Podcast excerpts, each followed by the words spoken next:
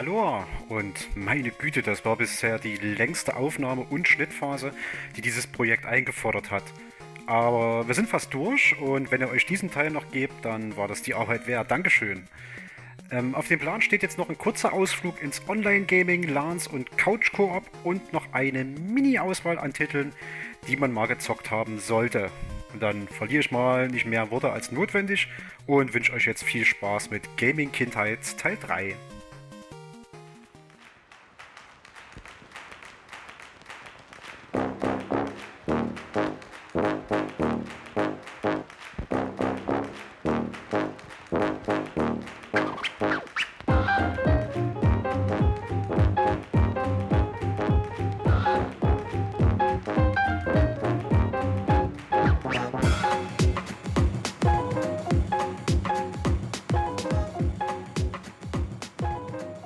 ja, so hat der PC mich eine ganze Weile begleitet. Das ist dann immer so weiter ausgefadet, sage ich mal. Der PC war dann tatsächlich eher so die Verbindung ins Internet dann später. Hier und da mal ein Spielchen, aber ich habe dann irgendwann aufgehört, dieses Wettrüsten mitzumachen und habe mich die Konsolen dann verlassen als Spielemedium. Wie war denn das bei dir? Ich bin weg von den Konsolen gegangen und eigentlich beim PC geblieben. Also genau andersrum. Eigentlich genau andersrum, ja.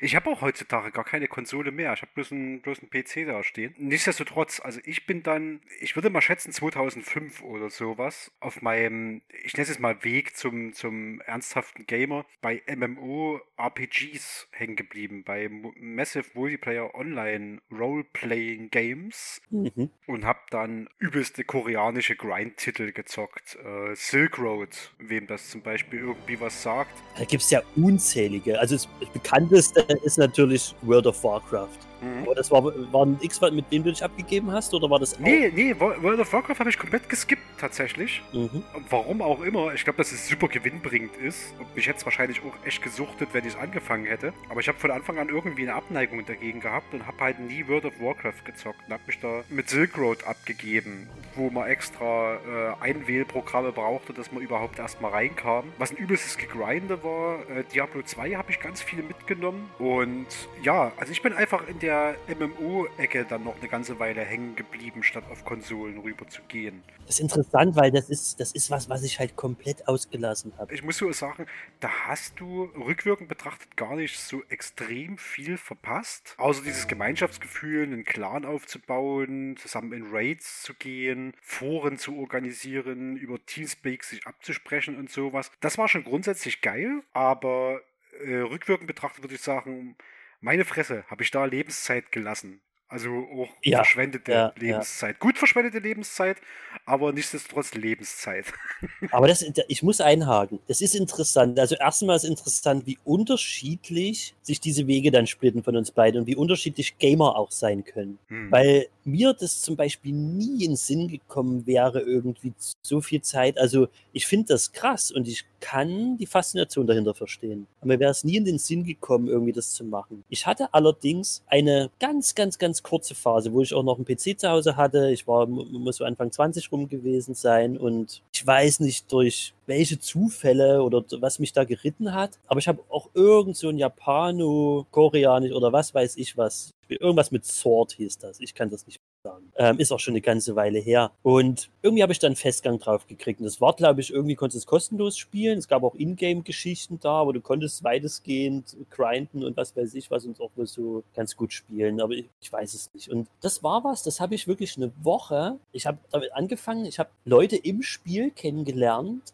bin relativ schnell auf so einen Suchtzweig gekommen und habe eine Woche eigentlich äh, kaum noch geschlafen. Ich bin aufgestanden und habe dieses Spiel gespielt, habe den PC irgendwie oder die Spielfigur grinden lassen über Nacht und habe eine, so, eine, so einen Polen kennengelernt und eine Britin, glaube ich. Nee, halt, eine, Singa, eine Singapurin oder wie heißt das? Singapuresin? Ich weiß es nicht. Eine Dame aus Singapur. Eine Gamerin aus Singapur. Und mit den beiden habe ich gequatscht und das war halt alles irgendwie so aufregend und faszinierend, weil ich bis zu diesem Zeitpunkt nie einen Berührungspunkt mit sowas hatte. Also mit so, auch allgemein mit Online-Gaming. Auf ein paar wenige Ausnahmen. Und irgendwann nach dieser Woche bin ich aufgestanden und habe gesagt, Alter, was machst du denn hier? So. Du redest mit irgendwelchen Leuten vom Ende der Welt, bist als kurzrockige Anime Dame unterwegs mit riesigem Schwert, klopfst irgendwelche Monster und versuchst dir irgendwelche Fake-Items dir anzueignen, schläfst scheiße, frisst nichts mehr Gescheites und das, das war gerade mal nach einer Woche. Und ich habe das wirklich instant, obwohl ich noch einen guten Draht zu den beiden hatte, ich habe das instant einfach deinstalliert habe durchgeatmet, habe gesagt, zum Gott, zum Glück ist das jetzt vorbei. Und das ist jetzt überhaupt kein Diss gegenüber irgendwie Leuten, die das, die sowas gerne spielen. Aber ich habe richtig gemerkt, wie sich in mir persönlich was richtig, richtig eine Defense hochgegangen ist. Und seitdem habe ich sowas nie mehr auch noch angefasst oder angeguckt. Ja, das kam mir dann eine ganze Weile später, glaube ich. Ich fand das genauso faszinierend wie du, dass du mit Leuten vom anderen Ende der Welt äh, irgendwie ein Hobby geteilt hast auf einmal und du gemerkt hast, wie groß und wie verbunden und, und, und wahnsinnig äh, multikulturell die Welt gewesen ist. Ja. Ich hatte es ein bisschen länger festgehalten und ich sag mal, die Erfahrung mit, mit Leuten aus der ganzen Welt irgendwie was zu zocken und über so ein Hobby zusammenzuschweißen, die möchte ich auch nicht missen. Nichtsdestotrotz war das verpulverte Lebenszeit. streng genommen gut verpulverte Lebenszeit, aber streng genommen verpulverte. Also es nützt mir heute überhaupt nichts mehr, dieses Wissen. Ja, das ist ja sowieso schwierig. Ne? Vieles, was man konsumiert oder so, wird man im Nachhinein feststellen, ähm, hat einem vielleicht nichts gebracht. Es war vielleicht einen Unterhaltungswert gehabt und es war vielleicht eine Zeit lang interessant. Nur es stimmt bei diesen MMORPGs, es ist halt schon sehr viel Zeit. Es ist nicht wie so ein Film, der vielleicht irgendwie einfach nur Unterhaltungskost ist und zwei Stunden geht, wo du sagst, na gut, es war unterhaltsam, aber da hat mir nichts gebracht. Klar, wenn du sowas halt zwei, drei Jahre machst, und da kenne ich natürlich durchaus auch Leute, die es auch so ein bisschen im Nachhinein bereut haben. So, ne? Aber es gibt ja nicht nur Leute, die das so spielen, ja, und es gibt auch nicht nur Leute, die es vielleicht als sinnlos ansehen. Es ist ein Teil der Spielekultur und ähm, das ging das, glaube ich, so ein bisschen mit Ultima los, ja. Und es hat natürlich eine Faszination, eine Spielewelt mit anderen zu teilen, ja. Das kann auf ganz verschiedene Arten stattfinden. Ja, es kann auch irgendwie süchtig machen oder in eine ganz verquere Art von Realität ziehen. Aber das schaffen andere Medien auch, denke ich. Aber soll es auch gar nicht irgendwie rechtfertigen oder was weiß ich was sein. Das ist eine ganz eigene Art der Spielekultur, zu der ich zum Beispiel nie einen Zugang gefunden habe.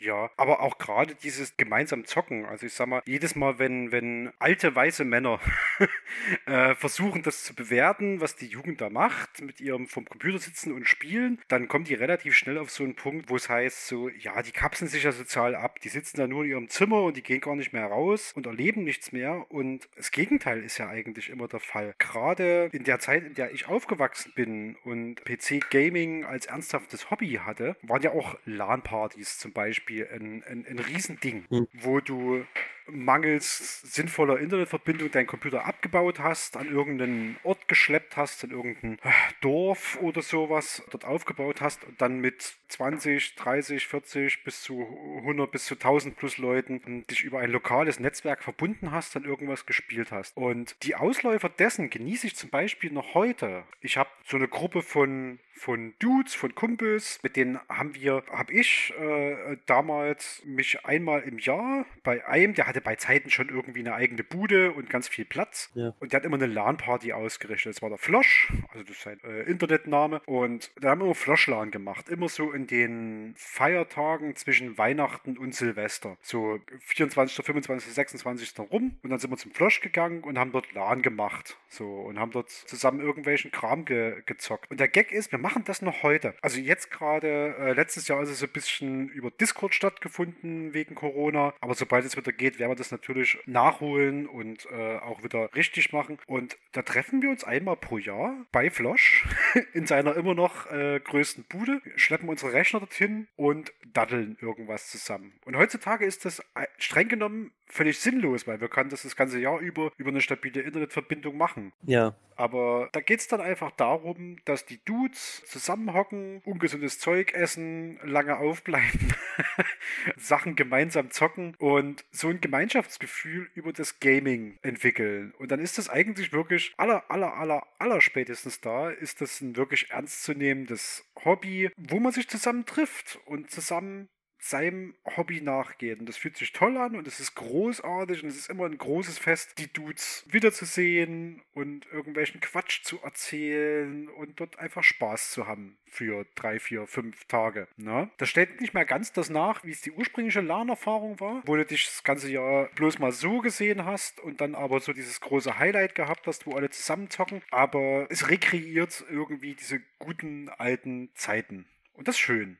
Das ist toll. Ja, Ey, das finde ich cool, dass du sowas hast. Äh, LAN-Gaming war halt auch nie was, wo ich rangekommen bin, weil, da, weil ich zu zeitig schon aus dem PC-Gaming raus war. Einfach. Aber natürlich mag auch ich das Spielen als Gemeinschaft oder das als Gemeinschaftsgefühl. Und damit meine ich ganz einfach den klassischen Couch-Koop. So. Äh, eine Sache, die jetzt so ein bisschen wieder im Kommen ist und wo ich Nintendo ganz sehr dafür danke, dass sie das irgendwie immer aufrechterhalten haben, Spiele zu kreieren, wo das noch möglich ist. Weil für so eine Zeit lang eben auch mit dem ähm, aufkommenden Online-Gaming hat man gedacht, das lässt irgendwie so ein bisschen nach. Und ich arbeite da ja in der Bibliothek und äh, wir bieten ja auch das Spielen an oder äh, haben das zumindest, als es möglich war, uns angeboten, werden es auch weiterhin machen. Und da suchen wir natürlich auch mal nach Spielen, die man vor Ort spielen kann, wo vielleicht auch vier Leute dann auf dem Beamer irgendwie cool zocken können. Und auch im Kaffeesatz unten haben wir das ja schon genutzt, ja. Und da rede ich natürlich von Titeln wie Mario Kart, mein Gott, die mich durch meine komplette äh, Studentenzeit irgendwie so gebracht haben, die Nächte um die Ohren geschlagen mit Mario Kart Wii, ja, noch irgendwie schön zusammenhocken und dann eine Runde nach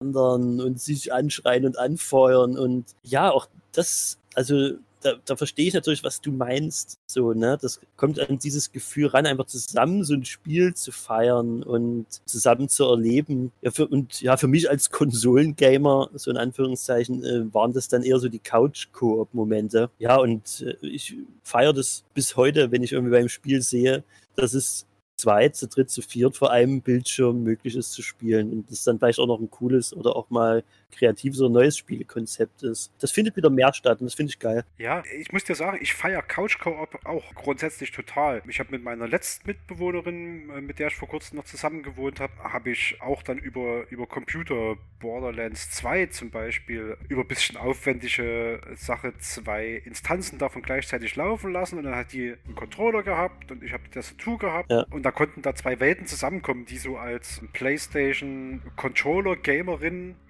zusammenzocken synchron mit jemandem, der sich theoretisch gar nicht so richtig vorstellen kann, wie Ziel über Controller funktionieren soll. Ne? Mhm. Also da, da feiere ich das sehr, wenn auch gerade verschiedene Konsolen zusammengebracht werden und so ein Couch-Koop möglich ist, weil das ist eigentlich, ehrlich gesagt, richtig toll. So auf so einer Couch rumlübbeln und zusammen sowas erleben. Das ist voll cool, wo du Borderlands gerade nennst. Das ist die dritte Möglichkeit, wo ich meinen guten Kumpel Tony jetzt nennen kann, ähm, um, um den Hattrick mal voll zu machen, weil ich mit dem ganz viel äh, Borderlands 2 auf der Konsole gezockt habe zusammen ja, auch, äh, ja, es muss nicht nur das Friede, Freude, Eierkuchenspiel sein, es kann auch mal ein schöner, ähm, äh, fetter Ego-Shooter à la Borderlands sein, das stimmt.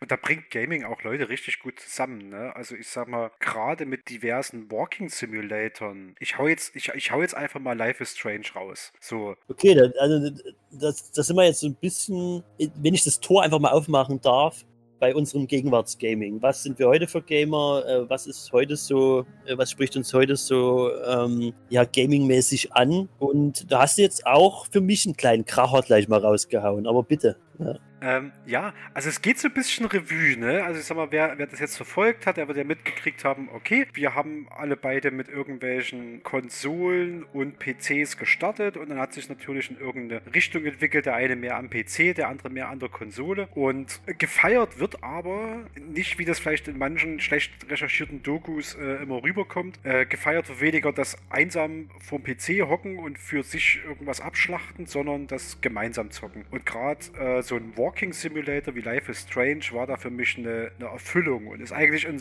in meinen All-Time Favorite einfach mit dabei. Jetzt, jetzt muss ich trotzdem ganz kurz einhaken, weil du äh, die, dieser Begriff, ja, den du benutzt, Walking Simulator, den finde ich immer so ein bisschen abwerten. Ja? Also, ich gar nicht, aber erklär mal, ja. Wir reden ja hier von Spielen, die sehr story-driven sind. Ja? Ähm, Story-driven heißt im Prinzip, die Geschichte steht im Vordergrund, die Dramaturgie steht im Vordergrund. Das heißt natürlich nicht, dass es Spiele gibt, äh, dass nicht auch ein Ego-Shooter das sein könnte oder so. Du sagst jetzt Walking Simulator, weil es eher wie ein gespielter Film ist. Ja, mhm. Man kann umhergehen, man kann sich vielleicht auch was angucken und gewisse Dialogoptionen wählen, aber man hat von der reinen Gameplay-Mechanik her eben nicht große äh, andere Varianten, etwas in dieser Spielewelt zu tun. Es ist relativ vorgegeben mit gewissen Punkten, an denen du dich entscheiden kannst. Ja, wenn ich das mal so grob sagen darf der Begriff Walking Simulator sagt ja im Prinzip, du geh, also du simulierst, das Gehen wird simuliert, ja, du machst nichts anderes als um, umherzuschweifen. Die typischen Gameplay-Mechaniken fallen raus. Das Punktesammeln, das Abschießen, ja, ja. das Springen, die Skill-Herausforderungen, die man normalerweise von Games gewohnt ist, die fallen bei Walking Simulators weg, weil man seine Figur ja eigentlich nur von A nach B steuert und die, um die Story weiter voranzutreiben. Ich finde, ne? der Begriff ist auch per se dadurch nicht falsch, durch das, was du gerade gesagt hast, aber er lässt halt auch viel irgendwie weg. So, Ne? Ähm, für mich sind es trotzdem irgendwie noch Adventures ne? in, in, in einer gewissen Form und eben einfach, ja, Story-driven Games im besten Sinne. Aber äh,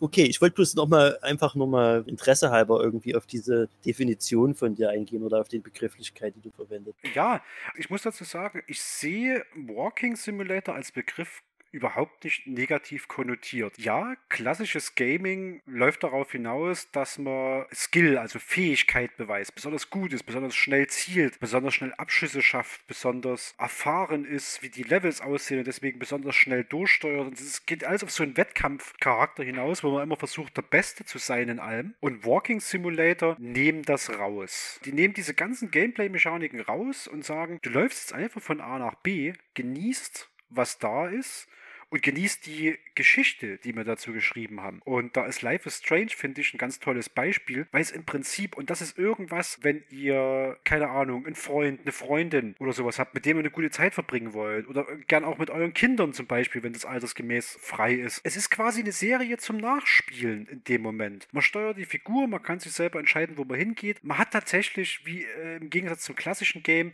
relativ wenig Einfluss auf den Verlauf der Geschichte hier und da. Aber das ändert nichts daran, dass man eine ganz toll geschriebene und inszenierte und mit einem, gerade bei Life is Strange, mit einem wunderbar äh, Soundtrack untermalte Geschichte erlebt. Ja. Da gibt es unzählige weitere Beispiele. Und das ist ein schönes Beispiel für Couch-Koop und ein unaufgeregtes Couch-Koop. Da setzt man sich abends zusammen und statt halt irgendwie gute Zeiten, schlechte Zeiten anzugucken, spielt man halt die nächste Episode von Life is Strange weiter.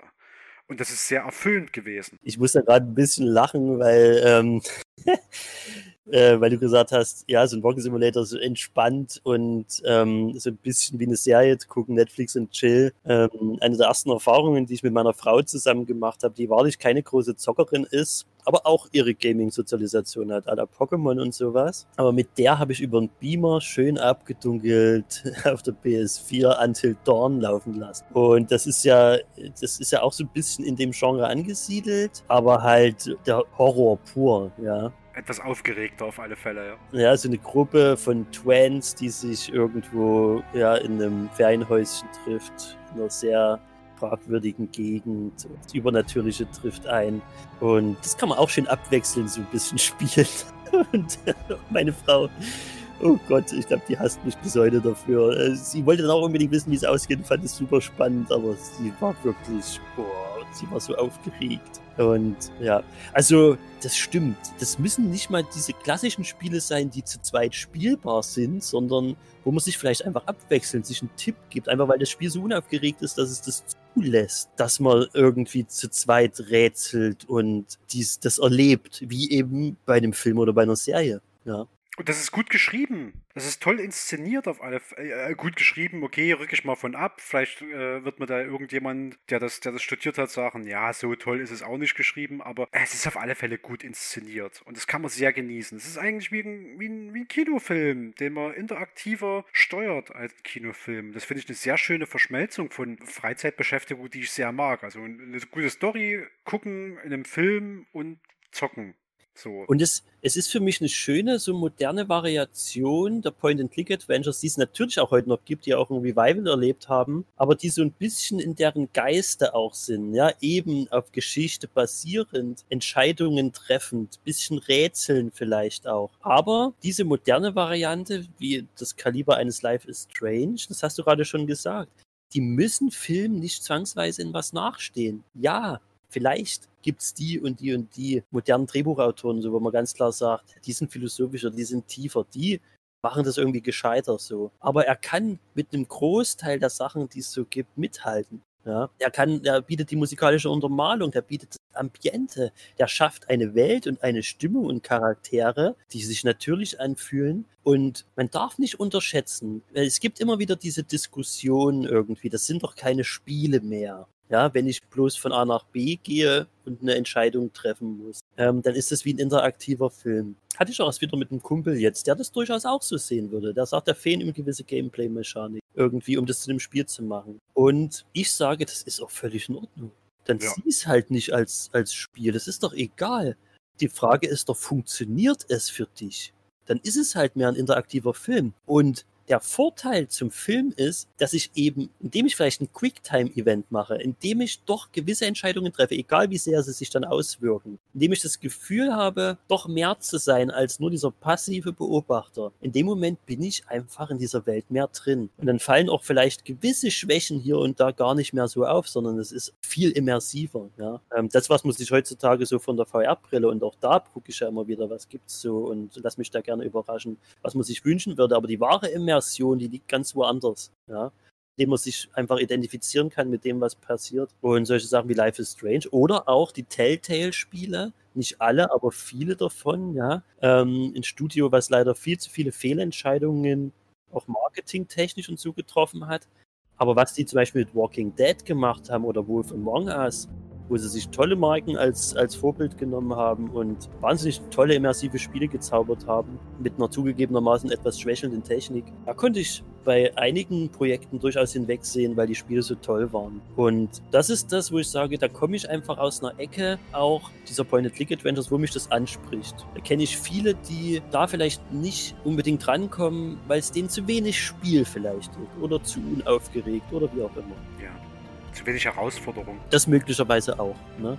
Aber dann sage ich ihm, dann nimm's doch nicht als Spiel wahr. Dann nimm's als Ersatz für die nächste Netflix-Serie, die du guckst. Und um, um nochmal speziell The Walking Dead zu nennen, einfach weil es mich auch sehr geprägt hat. Ich habe das ja, das war jetzt nicht Gaming-Kindheit oder so. Das habe ich vor ein paar Jahren gespielt. Und da hat ein Kumpel gesagt, wir haben beide auch die Serie geguckt. Ja, lass doch mal das Spiel einfach reinspielen. Und wir haben dann die komplette erste Staffel, das war ja auch so richtig, ist ja wie so eine Staffel aufgebaut, ne? Ist ja sogar ja. das ja im Endeffekt. Hm. Und wir haben diese Entscheidungen zusammen getroffen und dann war ein Brüllen und ein Schreien und nee, mach das, mach das, mach das und manche, äh, da musst du ja ganz viele Entscheidungen auch so ad hoc treffen, ja und oh, das hat uns aufgerüttelt, äh, wie, wie lange irgendwie nichts mehr, was ich zu dem Zeitpunkt gesehen oder gespielt hatte und totale Emotionen in uns aufgerüttelt, das war Wahnsinn und für mich so ein weiterer, weiterer Punkt, wo ich sage, was Spiele für eine hochwertige Unterhaltung sein können. Okay, dann haben wir jetzt ganz viel Zeug genannt. Lass uns mal zu dem Punkt kommen, Spiele, die hm, uns so bewegt haben, dass man sie in eine Kategorie All-Time Favorites im weitesten Sinne einordnen könnte. Das ist wahnsinnig schwer. Ja. Ich muss zum einen sagen, dass ich nicht vollends mehr darauf vorbereitet war, dass wir äh, so ein bisschen die absoluten Favoriten heute nennen wollen aber ich gehe gerade tief in mich. Und zum anderen weiß ich jetzt schon, dass ich so viel vergessen werde, was, was mir wahrscheinlich am Herzen liegt, wo ich danach sage, wow. Deswegen lasse ich dir jetzt den Vortritt und vielleicht gibst du mir noch ein bisschen Inspiration. Ich bin ganz gespannt auf deine Liste auf jeden Fall. Okay, dann lass uns mal irgendwie einschränken auf so hm, fünf, sechs Titel oder sowas, wo wir sagen würden, aus dem Impuls raus, das sollte man unbedingt mal gespielt haben, so als persönliche Empfehlung. Ne? Ob das mhm. dann jeder zockt, ist ja, ist ja, äh, steht ja auf einem anderen Blatt, kann man sich ja auswerten. Okay, pass auf. Ich gehe mal, ich habe mir ein paar aufgeschrieben, auf die ich super spontan gekommen bin und gehe die Liste mal durch. Und zwar als erstes habe ich hier als so ein All-Time-Favorite, als ein Spiel, was ich regelmäßig wieder installiere und regelmäßig zocke, Vampire the Masquerade Bloodlines stehen. Und da gehe ich jetzt gar nicht weiter drauf ein, weil ich das zu diesem Zeitpunkt schon äh, als, als Folge aufgenommen habe. Da kommt ein extra raus. Da werdet ihr mehr als genug drüber hören. Da bin ich schon mal gespannt. Ja. Dann gibt es ein Spiel, was mich auch irgendwie tierisch geprägt hat, weil ich es übelst geil aufgezogen fand. Und das war Wing Commander 4, Untertitel The Price of Freedom, äh, der Preis der Freiheit also. In the world of the future, the alien invaders have finally been vanquished. But one man, deranged by war, the strong shall survive, unleashes his vengeance upon a helpless people. Launch the attack. Please, What happened to you? Now, the galaxy's greatest hero returns. Battle stations, scramble everybody, all pilots up now! Oh my god! But this time... Sensors down, guidance systems down. He just might be too late. Das ist eine Weltraumflugsimulation und das kam zu der, zu der Zeit raus, wo man sich in der Spielebranche überlegt hat, wir müssen jetzt Schauspieler casten und übelst aufwendige Zwischensequenzen fahren. So, und das Ding ist, fühlt sich ein bisschen an wie Star Wars 2.0, weil die Hauptrolle und äh, deinen eigenen Charakter spielt dort Mark Hamill, meistens bekannt als Luke Skywalker aus dem mhm. Star Wars Film. Dort spielt er Christopher Blair, auch einen Piloten, und den, den steuerst du. Und dann sind wahnsinnig viele Leute dabei. John Rice Davis ist dabei, Malcolm McDowell ist dabei. Hier, äh, wie heißt er von Zurück in die Zukunft? Biff? Ich komme gerade nicht auf den Namen des Schauspielers. Vielleicht steuere ich gleich noch nach. Ich, ich, ich stehe auch gerade auf dem Schlauch, sorry. Ja, ja. Es ist eine Aneinanderreihen von bekannten Gesichtern und einfach äh, stellvertretend für die Ära, wo man gesagt hat, wir bauen aufwendige Zwischensequenzen mit Schauspielern ein. Ich will gern, dass das wiederkommt. Macht ja. das wieder castet Schauspieler. A la Command Conquer, ne? So. Ja, ja, genau. Ne? Also wird teilweise schon gemacht, aber gerne mehr davon. So, äh, Wing Commander 4, The Price of Freedom. Dann Fallout 2. Krieg. Krieg bleibt immer gleich. Das Ende der Welt ereignete sich mehr oder weniger so, wie wir es vorausgesehen hatten. Zu viele Menschen, zu wenig Platz, zu wenig Ressourcen. Die Einzelheiten sind trivial und unbedeutend, die Gründe wie immer rein menschlicher Natur.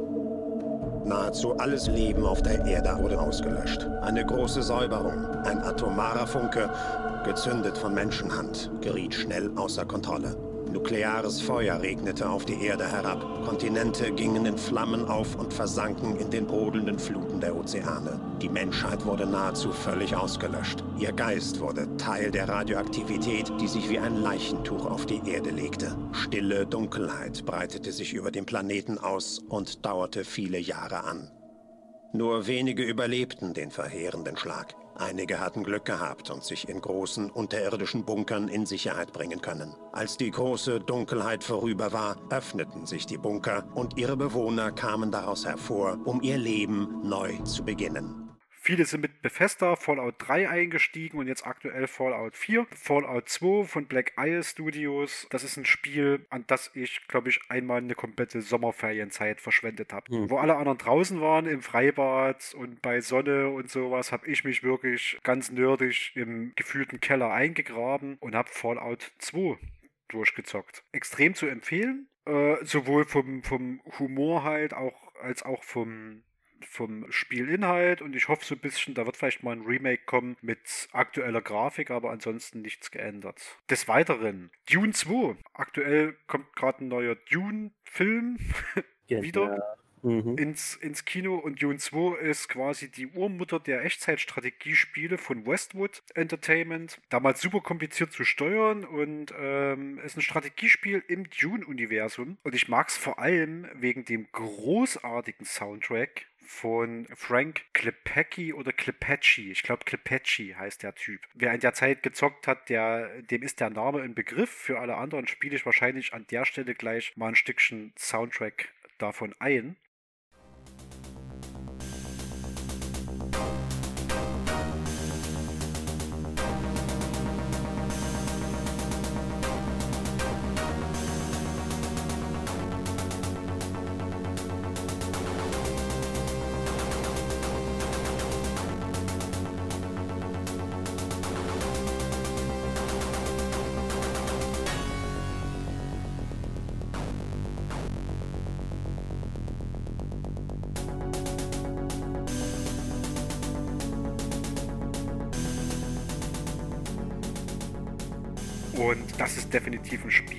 Der Soundtrack dich weiter treibt, das Zocken. Life is Strange haben wir gerade schon angerissen, deswegen nenne ich es bloß nochmal, überspringe es aber ansonsten. Aus der Super Nintendo-Ära, Terranigma, wo man äh, die einzelnen Kontinente der Welt wieder auftauchen lässt in so einer super epischen JRPG-Story, wo ich sage, ey, wenn man diese ganze Super Nintendo-Ära, Action-Adventure-Ära mitgenommen haben will und sich damit auskennt, oh, das sollte man mal gezockt haben. Ich habe es jetzt lange nicht mehr gespielt, aber ich bin fast sicher, dass es dem Ganzen standhält und dass man das heute noch zocken kann. Ähm, auch großartiger Soundtrack, großartige Inszenierung. So ein Game, wo alles um den Bildschirm rum in so einen Tunnel verschwindet und wo man sich bloß auf dieses Game konzentriert. Und ganz zuletzt, einfach der Vollständigkeit halber, weil ich nochmal extra nachgeguckt habe, was ich da ähm, an Stunden rein verballert habe. Und es sind tatsächlich 454 Stunden.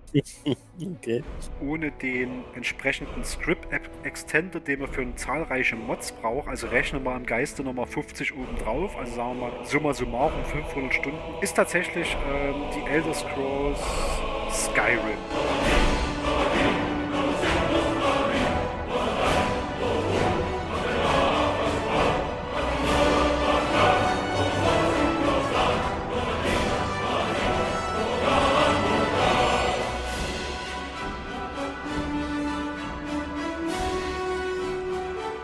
Skyrim. ursprünglich mal so als Game of Thrones RPG angelegt war, dann umgemünzt wurde und jetzt so eine Skyrim-Welt begleitet. Und das ist so zu den Zeiten, wo ich mein Abi nachgeholt habe. Ne? Dann kamen alle irgendwann aus den Ferien zurück und haben berichtet, wo sie überall waren. Und dann guckten alle auf mich und wo warst du? Und ich habe dann einfach gesagt, ja, ich war ein Himmelsrand. so. Und habe dann, glaube ich, wieder mal so eine komplette äh, Ferienzeit äh, dort rein verballert. Und das ist schön. Also einfach diese, diese, diese Welt, wie die inszeniert ist und dargestellt ist, die ist einfach ganz, ganz wunderbar. Und da kann man auch mal, wenn man nicht gerade an allen Enden von irgendwas angefallen wird, auch mal schön spazieren gehen. Also wenn's, wenn man nie irgendwie, glaube ich, in skandinavische Ecken kommt äh, für so eine Wanderung, dann, dann kann das virtuell viel herhalten. Und gerade mit Mods nimmt das nochmal ganz viel mit. Ja, das waren so die, die ich mir relativ spontan eingefallen sind. Wahrscheinlich ist die Liste noch viel, viel, viel länger. Ja, sicherlich. Ja. Na, aber das sind so Titel, wo ich sage, sollte man mal gezockt haben. Jetzt bin ich gespannt, ob dir während meiner äh, langen Auflistung irgendwas eingefallen ist, wo du sagst, ähm, das würde ich jedem mal empfehlen, grundsätzlich mal gezockt zu haben, wenn er die Zeit für findet. Naja, ah also es ist, wirklich interessant. Ich ärgere mich wirklich gerade, ähm, dass ich spezifisch auf so ein absolutes Best-of aller Zeiten dass ich da nicht nochmal äh, richtig drüber nachgedacht habe. Aber natürlich schießen mir Spiele in den Kopf. Und es ist interessant, dass äh, bis auf Life is Strange, was ich noch nicht mal mit nennen würde wahrscheinlich, also was ich wirklich mag, ganz klar, ne? Aber bis auf dieses habe ich von deiner Liste tatsächlich keins gespielt. Ich bin mir ziemlich sicher, dass ich Dune 2 irgendwann mal angespielt habe, aber ich war jetzt auch nie der riesen Echtzeitstrategie-Fan. Das ist interessant, wie du irgendwie so viele Titel nennst und ähm, die irgendwie so in meiner Gaming-Historie überhaupt keine Rolle gespielt haben. Das ist krass. Sieht man aber auch, wie divers diese Gaming-Welt ist. Ja, Mann, es ist wirklich. Pass mal auf. Also, was ich nennen muss, ist Monkey Island weil das, äh, und da muss ich auch die Reihe nennen, 1 bis 3, weil das hat mich so fasziniert, diese Welt. Und das war sowas, was hat als Kind meine Augen strahlen lassen. Und ich habe es geliebt, diese Rätsel zu lösen und in dieser Welt zu sein. Und irgendwie kann sich doch jeder mit einem Guybrush Streetfoot identifizieren. I've got to get that map back or we'll never find Blood Island. Thanks, guys. You were a world of help back there. It was a rousing battle, Captain. Aye, and it reminds me of a song. We're a band of vicious pirates. A sailing out to sea. When you hear a gentle singing, you'll be sure to turn and flee. Oh, this is just ridiculous.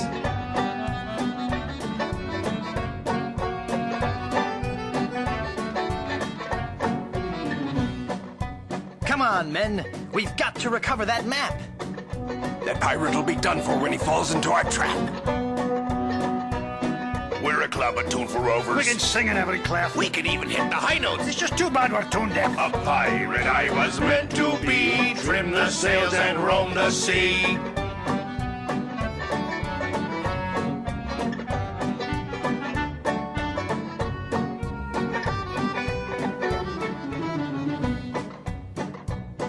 Let's go defeat that evil pirate.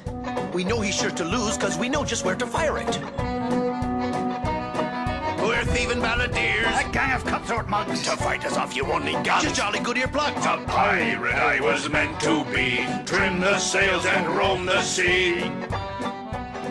das muss ich mal stellvertretend für die LucasArts Adventures nennen. Ist vielleicht der langweiligste Pick, aber ist so. Oder der offensichtlichste, weil langweilig ist da dran gar nicht. Was ich auch nennen muss, weil wahrscheinlich nirgendwo mehr Zeit reingeflossen ist, ist im Prinzip die Mario Kart-Reihe und dort vor allem Mario Kart Wii in meinem Fall. Das war für jeden, je nachdem wann er aufgewachsen ist, wahrscheinlich so ein bisschen anders. Ich habe auch ganz grob mit dem SNES Mario Kart ganz viel N64 und noch viel, viel, viel mehr dann äh, Mario Kart Wii und natürlich jetzt auch äh, das für das äh, Wii und Switch Mario Kart, weil das so viele spaßige Erinnerungen dran hängen und wirklich meine Cholerik äh, dort in ungeahnte Höhen schwappte und genauso aber die Freudentränen kullerten.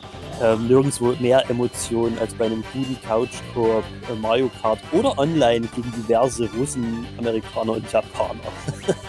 Ähm, was für eine fiese Scheiße. Ähm, so ein scheiß Lacker-Game. Aber es war natürlich auch viel Können dabei. Ich bin natürlich auch unglaublich gut in diesem Spiel. Ne? Selbstverständlich. Selbstverständlich.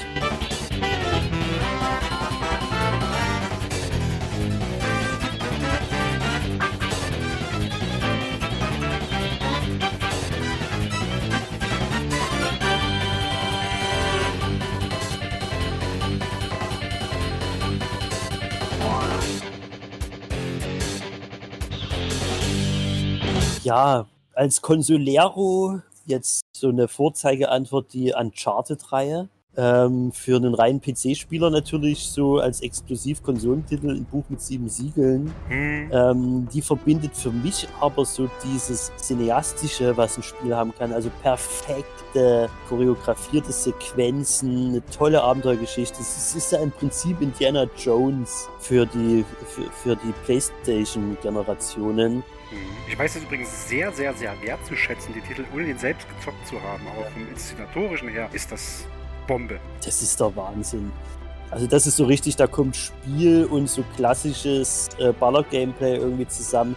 Was die für Welten geschaffen haben. Ja, ich muss ja nicht viel zu dem, zu dem Entwicklerstudio sagen, Naughty Dog. Das ist ja Wahnsinn, was die aus diesen Konsolen immer rausgeholt haben. Die kamen ja meistens so zum Ende einer Generation dann die Spiele. Da haben die nochmal alles, wo du gedacht hast, das kann doch nicht sein, dass sowas irgendwie aus einer PS3 rauskommt. Ja, hat natürlich auch diesen James Bond-Vibe dann irgendwie an die entlegensten und exotischsten Orte und dann noch so ein bisschen irgendwie auch diesen Indiana Jones Mystery Vibe rein. Das sind irgendwie geile Spiele, auf jeden Fall. Ähm, du, ich, äh, bin, ich bin voll am Straucheln, weil es tausend Sachen noch gibt. Äh, ich, Zelda Breath of the Wild hatte ich zuletzt auch wahnsinnig Spaß. Dieses Zelda, was in der Open World irgendwie integriert wurde und so fantastisch funktioniert. Und äh, in dem Sinne muss ich auch The Witcher sagen, weil ich habe das so kurz nacheinander gespielt, The Witcher 3. Äh, muss sagen, die Vorgänger nie gespielt, obwohl sie sicher sehr spielenswert sind. Aber dann diese Bombe war ja The Witcher 3 und für mich als jemanden, den solche Spiele immer einfach zu lang und zu was weiß ich was sind, was ich mich alleine so in, in diesem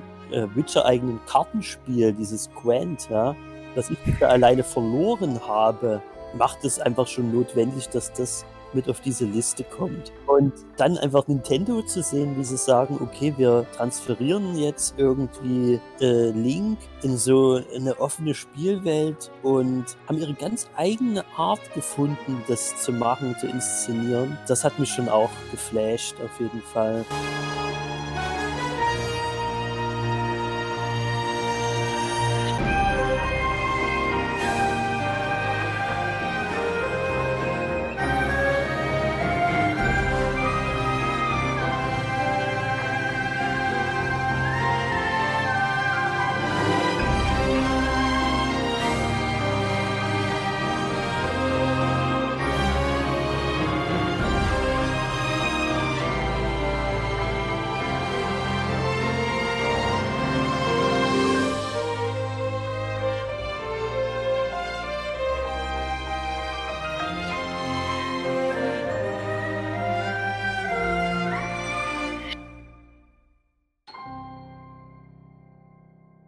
Angefangen hat es dieses, äh, diese Faszination für offene Spielwelten aber, Spielwelten aber wesentlich früher. Und da muss ich mal zu einem deutschen Entwicklerstudio gehen und zu deren äh, Spielereihe Gothic. Oh, jetzt hast du wieder eine Tür ein, jetzt hast du eine Tür eingetreten schon wieder. Ja, oh, weil, also wenn, wenn ich sowas dann wie The Witcher heute nenne, muss ich auch in einem Atemzug dann irgendwie Gothic nennen, weil dies auch geschafft haben und das für einen deutschen Entwickler noch. Ich verwechsel immer Piranha Bytes, war das der Entwickler oder der Publisher? Ich glaube, das war der Entwickler, aber ich gucke es dann zur Not nachher nochmal ja. nach. Äh, nichtsdestotrotz, ich habe gehört, in Extremo spielen im alten Lager. Also. Ja, also seht mir es bitte nach. Aber ah, das war auch irgendwie, die haben es geschafft, so einen Spielwitz in dieses Mittelalter-Setting reinzubringen, dass es wirklich vom Feinsten war. Und selbst für jemanden wie mich, der eigentlich weder mit dem Setting noch mit dieser Art von Spiel was anfangen konnte, mich da so reinzubringen. Und ich habe das geliebt, das zu spielen und mich von Seite zu Seite zu schlagen und irgendwie, irgendwie so intrigant auch vorzugehen und diese Welt zu erkunden.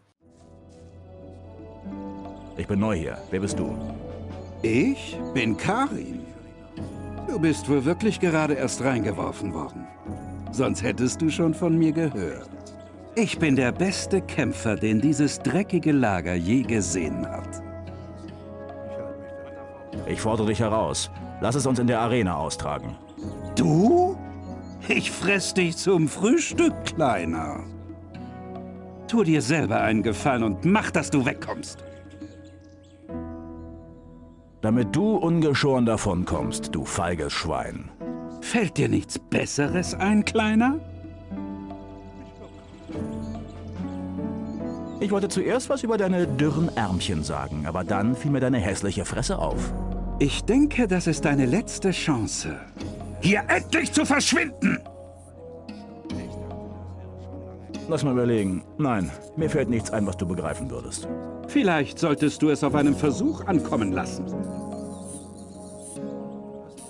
Wie wär's mit, deine Mutter treibt's mit Ziegen? das tut sie vermutlich wirklich. Du bist doch nur hier, damit du meine Chance bekommst, Gomez in den Arsch zu kriechen. Was? Du Wurm! Du weißt gar nichts über uns! Das neue Lager ist unabhängig von dieser ganzen Scheiße!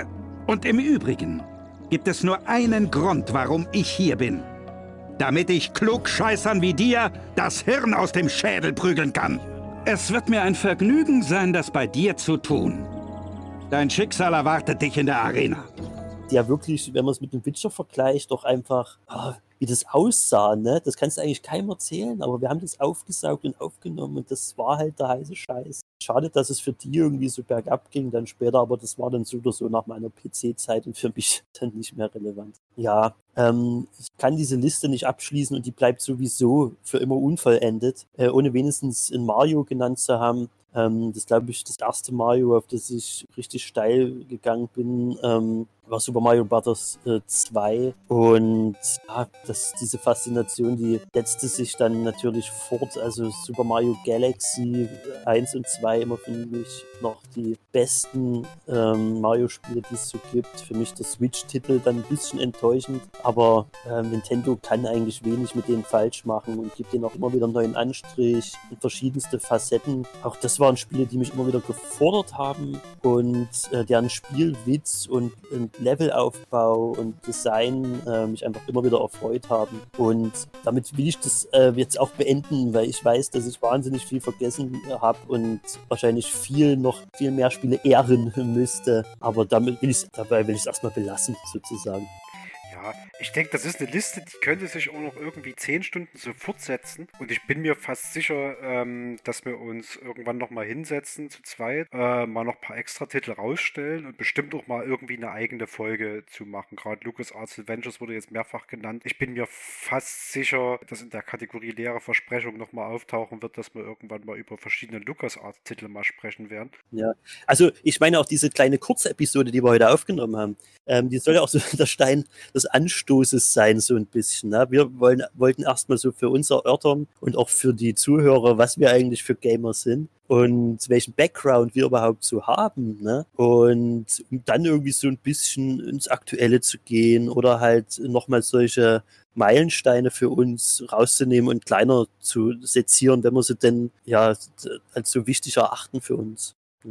Genau, wir haben, wir haben mit heute sozusagen äh, uns die Cartridge geschnappt, reingepustet, ins System eingelegt, den Powerknopf angeschalten und das ist sozusagen das aufgestoßene Tor, durch das wir jetzt schreiten und weitere Sachen auf alle Fälle nachlegen. Das ging ja jetzt erstmal hauptsächlich darum, dass man so ein bisschen einen Eindruck gewinnt, okay, was sind das für Typen und warum labern die über Spiele? Was haben die für so einen Background, ne? Auf jeden Fall. Aber um vielleicht noch so ein letztes Gegenwarts Statement zu geben, sozusagen. Ich äh, muss immer wieder mit Erstaunen feststellen, ob ich relativ wenig noch spiele. Also ich habe immer so meine Zeiten, wo so diese Leidenschaft aufflammt und ich dann wieder mal irgendeine meiner Konsolen anschmeißen muss und irgendwas zocken. Die Leidenschaft kommt immer wieder, aber ich bin halt auch so ein großer Film-Nerd und Musik hört man auch noch ganz gerne, du weißt, wie es so ist. Ne? Ja, ja, klar. Und so verteilt sich das immer so ein bisschen. Und ich bin nie so ein durchgehender Gamer. Ich kenne solche Leute, die sind Gamer vom Herrn, das sind fucking Gaming-Götter und so und die müssen auch immer alles haben und ähm, bei denen kannst du immer dir den neuesten Scheiß angucken. So. Und die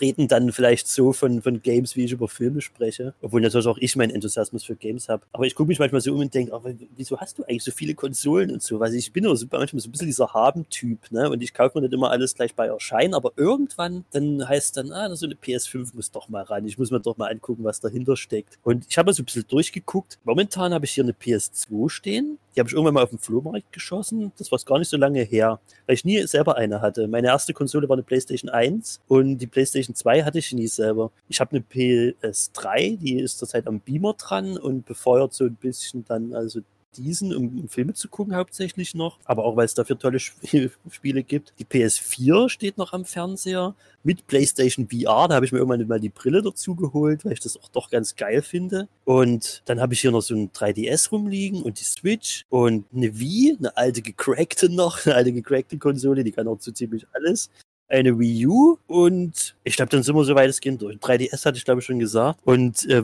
vom PC bleibt nicht viel übrig. Das sitze ich hier an meinem alten äh, gammeligen ThinkPad, ähm, was mir gute Dienste leistet. und eigentlich gar nicht richtig mein, sondern das meiner Frau ist, weil über das letzte von mir Bier geflossen ist. Das hat es dann doch nicht so ganz verkraftet. Ja, so sitze ich hier in meinem äh, Arsenal sozusagen als äh, doch eher trotzdem moderater Gamer. Ja. Wie, wie ist denn bei dir das Equipment technisch momentan? da stinke ich jetzt natürlich völlig ab. Da muss ich aber jetzt zur eigenen Verteidigung dazu schicken, ich ziehe relativ häufig um, in der Regel alle zwei Jahre und mache dann immer so eine Tabula Rasa Aktion, wo ich nur das Nötigste mitnehme. Das heißt, es sortiert sich bei mir regelmäßig immer viel aus. Das heißt, ich kann genau zwei Sachen gerade nennen, die bei mir rumstehen und von der ist eine eigentlich nur in Benutzung. Aber ich fange mit dem spektakuläreren an. Meine, meine Mutti wollte neulich das alte Super Nintendo, was noch bei ihr rumstand, aussortieren, weil sie das eh nicht mehr nutzt benutzt. Und da bin ich äh, mit Tränen in den Augen vorgesprungen und habe gesagt, Mutti, Mutti, Mutti, bloß nicht. Bevor du das wegschmeißt, gib es mir. So, das heißt, bei mir steht jetzt eingepackt in einem Beutel ein Super Nintendo rum, sogar mit so einem Super Game Boy, also dem Adapter, wo du die ja. Game Boy Cartridges reinstecken kannst. Ja. ja. Und das grundsätzlich an den Beamer anzuklemmen oder irgendwas, was über HDMI läuft, ist auch nicht das Problem. Das Problem ist gerade eher günstig Spiele für zu kriegen, weil ich habe blauäugig gedacht, dass ich die irgendwie für 10, 15 Euro das Stück bekomme und stelle fest, die kosten von 45 Euro an aufwärts. Ja, da hast du äh, nicht mit Nintendo gerechnet und gerade die guten nee, Games nee. sind teuer, das stimmt wohl. Ja, das heißt, das wird wahrscheinlich ein Langzeitprojekt, das so nach und nach wieder aufzubauen, aber dann tauche ich wieder ab in Kindheitserinnerungen und auch wenn ich gar nicht mehr die Zeit habe und gar nicht mehr die Möglichkeit habe und das vielleicht nicht mehr standhält so ganz. Äh, da halte ich euch auf dem Laufenden, wie das läuft. Ich habe zumindest für deinen Super Game Boy noch ein paar Cartridges hier liegen von meiner Frau, die hat noch ein paar Game Boy Spiele. Weil wir, das hatte ich nämlich vergessen zu erwähnen, wir eine Game Boy Color und ein Game Boy Advance SP, den habe ich mir neulich erst nochmal geholt. die liegen hier auch noch rum und ein paar Spiele dazu. Alles. Ja, da, da, da gucke ich mal, wie viele Urlaubstage ich noch übrig habe und nehme mir mal zwei Wochen. Das ist also meine Passivkonsole, die gerade rumsteht. Und der Rest läuft tatsächlich komplett über über Computer. Ja, die Master Race, wie man so schön sagt. Äh, ja, der, der ist noch ganz gängig, aber ja, ich habe diverse Gaming-Plattformen, wo ich mir äh, relativ viel Scheiß hole, vieles auch im Sale. Also bei mir läuft 99% wirklich über den Computer. Das hilft nichts. Ich habe meine ganzen Konsolen, die ich im Laufe meiner Jahre hatte, weitergegeben, aussortiert, verkauft, glaube ich, nicht eine. Ich glaube, alle verschenkt oder aussortiert an Geschwister oder sowas. Aber ja, ich sitze im Prinzip nur vorm PC, wenn ich, wenn ich game. Und auch hier wieder interessant, wie unterschiedlich man als Gamer im Prinzip auch aufgestellt sein kann. Ne? Ich sag mal, mit einem, mit einem, äh, sag ich mal, gut äh, laufenden PC verpasst man ja auch nicht so viel. Klar, haben manche Konsolen so ihre Exclusives, aber das ist ja nicht so, dass man dann irgendwie zwei komplett unterschiedliche Spielewelten hat. Nö, es gibt ja auch so viel. Ne? Also da wird jeder zufriedengestellt. Wobei, es ist natürlich andersrum eher so, dass ich wahrscheinlich mehr verpasse an diesen typischen PC-Titeln, als dass du jetzt an Konsolenkram verpasst. Das, das muss ich jetzt mal sagen, bevor jetzt einer aufschreit oder so. Und viele Sachen lassen sich natürlich sehr, sehr viel geiler auf dem PC spielen. Also das gebe ich natürlich auch gerne zu. Aber das sind dann auch meist einfach nicht die Titel, die jetzt auf meinen Listen, auf meinen Wunschlisten sind. Von daher ist es für mich völlig okay. Ja, du, ich kann, ich kann beides wertschätzen. Ich mag mein Gaming am PC, aber ich äh, bin auch großer Fan grundsätzlich davon, sich einfach gemütlich auf eine Couch zu flacken äh, und ein paar Konsolentitel durchzuspielen. Und ich sag mal, ich habe für den PC ja auch noch so ein Xbox-Pad da. Das heißt, ich habe auch grundsätzlich einen Controller und sobald das Corona zulässt und ich die Zeit und Lust finde, mir noch ein Sofa in mein Gaming-Zimmer zu stellen, dann hat es zumindest so eine Konsolen-Flair bei mir dann irgendwann. Ja, sehr schön. Sehr du Stefan, da haben wir heute einen ganz schönen Rundumschlag gemacht. Ja, ja. Und obwohl wir so weit ausgeholt haben und, und so viele Sachen vertieft haben, habe ich wirklich das Gefühl, noch nicht über die Hälfte geredet zu haben von dem, ähm, was so alles in mir schlummert, wenn ich irgendwie an Gaming-Kindheit denke. Das ist interessant. Trotzdem finde ich, haben wir es weitestgehend gut auf den Punkt gebracht. Ähm, es hat mir sehr, sehr viel Spaß gemacht. Und ja,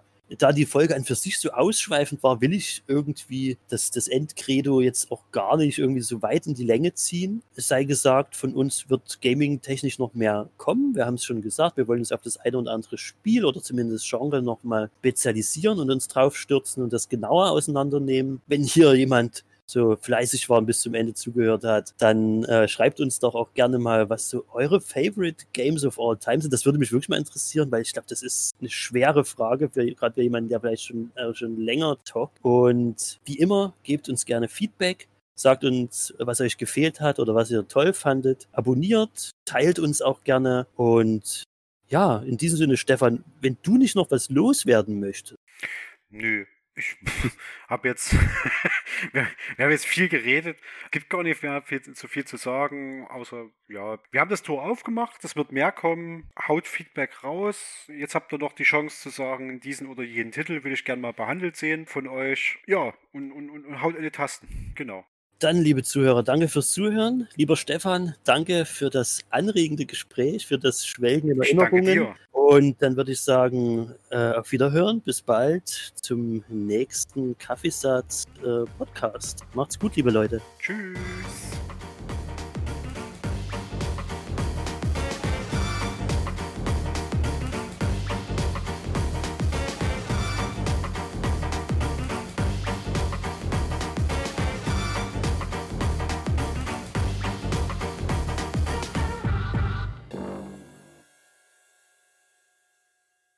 Ich weiß nicht, ich, ich fange dann immer so äh, psychologische Beratung oder, oder irgendwie so äh, sinnlose Motivationsreden mit meinem Computer an, so super passiv-aggressiv, weißt du, von wegen, ja, könntest du vielleicht dann doch mal die Map laden, ist es echt so schwer, jetzt habe ich extra RAM reingehauen, das musst du doch packen, das kann doch nicht so wild ja, sein.